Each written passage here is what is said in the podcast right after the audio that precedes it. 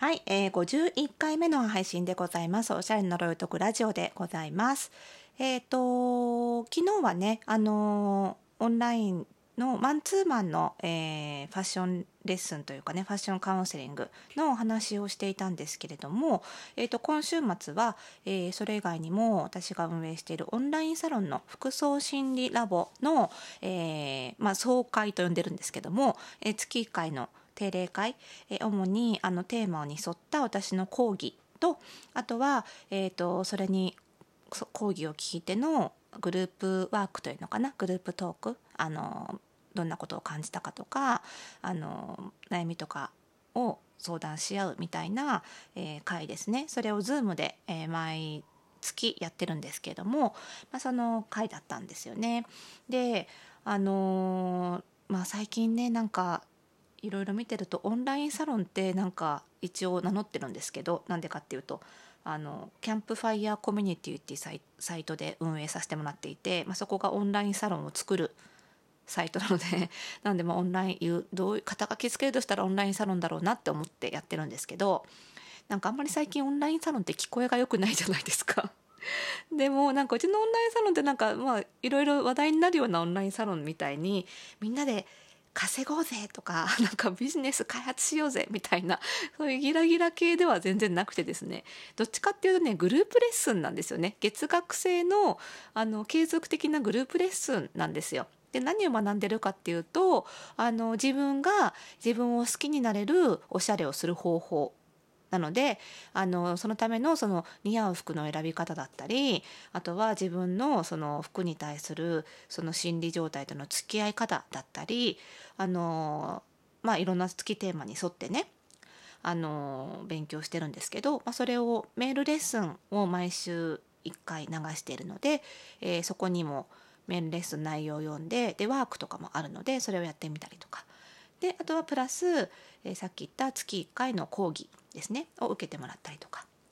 で、えー日々のあの学びとか交流としてはあの限定の会員さん限定のチャットがあって、まあ、そこで日々の着こなしを投稿して、まあ、私プラス一緒に運営しているプロのスタイリストたちからのアドバイスを受けられたりとかあとはそのスタイリストからおすすめのファッションアイテム情報が流れてきたりとかっていう感じであの学びを深めていく、まあ、おしゃれを磨き上げていこうっていうねそういう回なんですけどなのでね、まあ、オンラインサロンっていう名称が最近いいのかなってもう完全に学びの場なんですよね。あのスタイリストになりたいわけじゃないけど自分のおしゃれをもっとこう体系的に学びたいっていう方向けのあのサロンなのでもしかするとね皆さんがオンラインサロンって聞いて思うイメージとは違うのかなと思うんですけどで昨日はねその中であの昨日の総会のテーマは、えーと「流行」というテーマでメールレッスンではその流行がどういうふうにできているのかっていう流行ファッションの流行の仕組みとかあとはそのトレンドがどういうサイクルで戻ってくるのかみたいな話とかをしてまして。で昨日の総会ではじゃあ具体的に今度のこれから来る秋冬の流行はどんなものがあるのかっていうのとあとそれは、えーどういうタイプの人におすすめなのかっていうのを例えばこういう顔立ちの人はこの流行が似合うよとかこういう体型の人はこの流行が似合うよこういうパーソナルカラーの人はこの流行が取り入れやすいよとかそしてプラスこういう服装心理状態服装心理診断の結果別にこういう性格の人は、えこの、えーこのキーワードのおしゃれをすると楽しめるはずだよみたいな話をしてたということなんですよね。でまああのそのキーワードをね挙げて具体的にあのコーディネート例なんかもお見せしながらお伝えしていったんですけど、えー、と今日はねこのラジオでは、まあ、そのそれを事細かくお伝えするというよりはその全体感ですね全体的なこの秋冬に向かっての、えー有効の流れっていうのを少しお伝えして、まあ、服装心理ラボでどんなことが聞けるのかなっていうのの、まあ、ちょっとでもね参考にしていただければなと思っています。それではスタートです。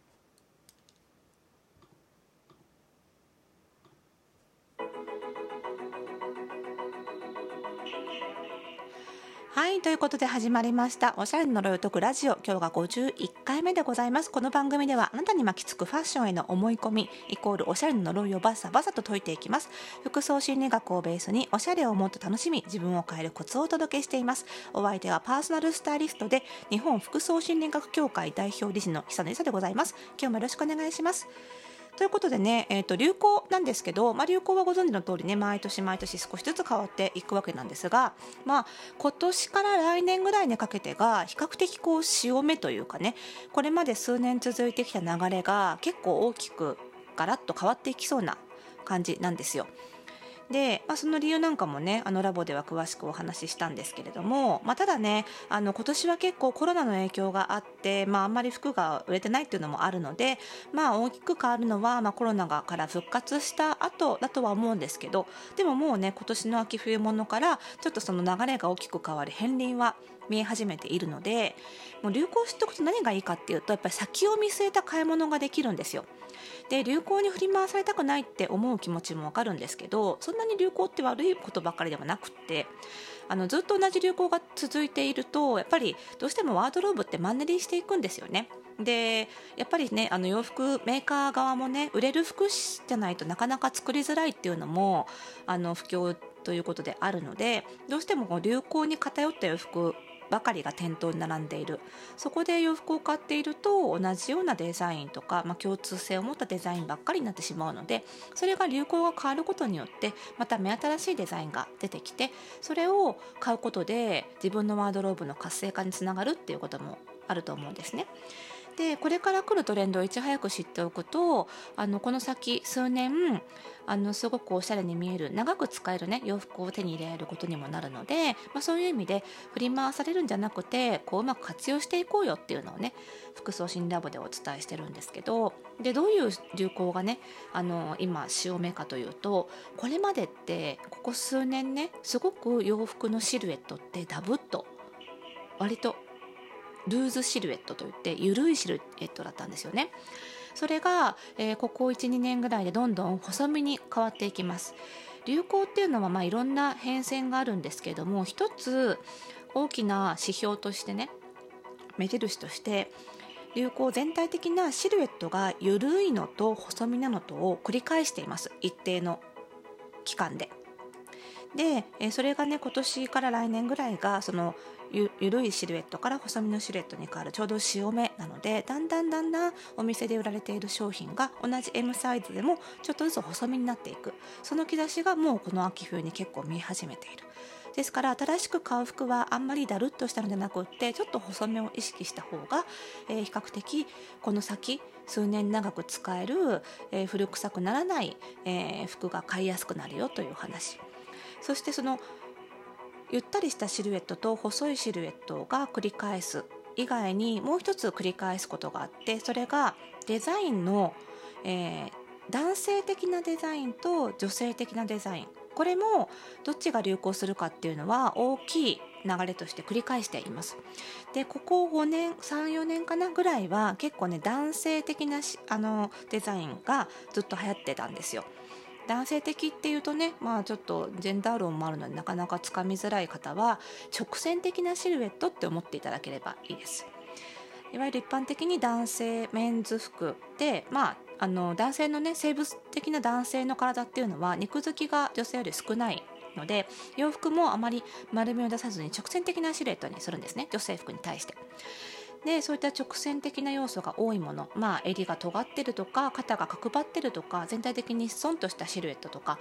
まああのそういったものがこれまでは主流だったんですけどもここからだんだんだんだん女性的な、えー、デザインが主流になっていきます。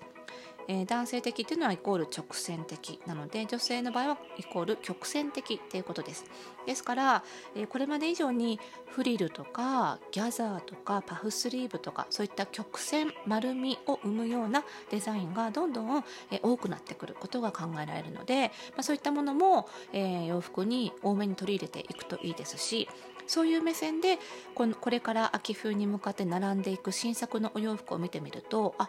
確かに昔よりちょっとワンピースが細身かもとかそういえばすごくパフスリーブよく見かけるなみたいな風にあどこを見ればいいのかっていうのがねすごく分かってくると思うのでまたお買い物もね楽しくなってくると思うんですよ。なのでこれからはこの2つですね秋冬に向けてはシルエットをちょっとこれまでよりも細身のものを選ぶ。そしてどこかに曲線的な要素が入っているものを選ぶ。これをね意識していただくだけでもだいぶね新鮮度の高い、えー、洋服が買えるようになると思いますのでぜひぜひ参考にしていただければと思います。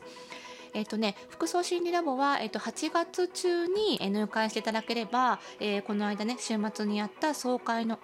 の様子を動画で動画配信で見ることができますので、えー、このね流行の、えー、話を写真も含めてもうちょっと詳しく知りたいよって方はぜひぜひ8月中に入会してみていただければ動画でご覧いただけますのでまだ間に合いますのでね、えー、番組概要欄に服装心理ラボの、えー、公式ページの URL を貼っておきますので、えー、ぜひ、えー、ご覧になってみてください。まあ、でもね服装心理ラボのどんな感じかっていうのはあのマイカさんっていうねあるあのメンバーさんがツイートしてくださった言葉がすごくあの分かりやすいなと思うんですけどあの一番ねちょっと今ツイート見ますけども私が服装心理ラボ入ってよかったなって思ってる一番の理由は実はアドバイスや診断ではなくてラボはおしゃれになることじゃなく自分を好きになることが目標。だから自分の心を見つめるようなマークが多いし、まあ、自分のファッションを誰にもダメ出しされないと。自分を通じてあ服装を通じて自分を好きになろうっていうメッセージを感じるのでそこが良かった。っていうね話をしてくれていてまさにここなんですよね。なので、ファッションすごく興味があるわけじゃないけど自分を好きになるツールとしてちょっとやってみてもいいかなっていう思う人はもうねあの大歓迎ですのでぜひねお仲間に入っていただければというふうに思っております、えー、この番組では、えー、皆さんからのご質問悩みなども受け付けています。番組概要欄にマシュマロへのリンクも貼っておきますので、えー、ぜひそちらからお気軽に投稿してください。そして番組の更新情報は各ポッドキャストサービスでは、えー、登録をするとラジオトークでお聞きの方はクリップすると受け取ることができますのでぜひぜひご登録をお願いいたします。それではまた次回の配信でお会いしましょう。おやすみなさい。